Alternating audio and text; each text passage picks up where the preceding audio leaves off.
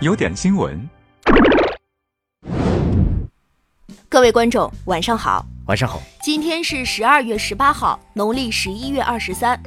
今天的主要内容为二零一九年迷惑新闻大赏，首先来听一组简讯：两男子为争论谁更了解东北大米而进行互殴，男子抢劫手机后，因跑步姿势太妖娆而被抓获；父亲现场教儿子偷车，担心他没个手艺活不下去。佛山小伙跟女朋友吵架，骑车发泄，最远一次骑到非洲；男子半夜煎饼摊偷钱，自学做煎饼七天，技术超过老师傅。女子开赌场被抓，狱中减肥三十斤，出狱后给警察送锦旗；兄弟俩开车回乡过年，行驶二十公里发现弟弟没上车。男子出门买菜，瘫痪多年的妻子被男网友抱上车私奔；国外两恐同男子分别打伤同性恋者，入狱后一见钟情结婚。福建寺庙会计挪用八十万元出逃，称问过菩萨，菩萨说可以拿。上海男子坚持盗窃十年，不为钱财，只为进监狱的和尚。湖北男子醉驾被查，妻子不服，他都没驾照，不算酒驾。爷爷幼儿园接送孙子，领着逛市场，还去医院打了一针。强迫症犯人被判九年八个月，当庭上诉要求判十年凑整。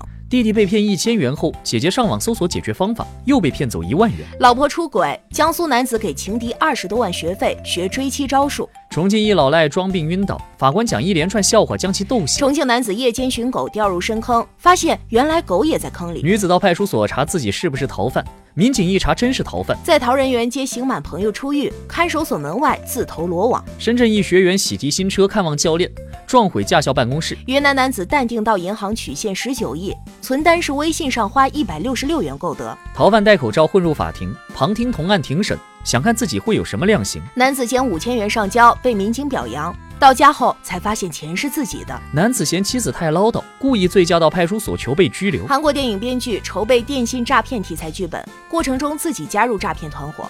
美国悬疑小说《如何谋杀你的丈夫》作者被指控谋杀自己的丈夫。隔壁频传异香，男子疑邻居吸毒报警，警察调查发现是他家做饭太香。热恋多年，发现女友是姑姑。婚姻登记处表示可以结婚，但建议婚检。男子酒驾耍酒疯，路边吃草打醉拳。以上内容纯属搞笑，如有雷同，那可能是真的。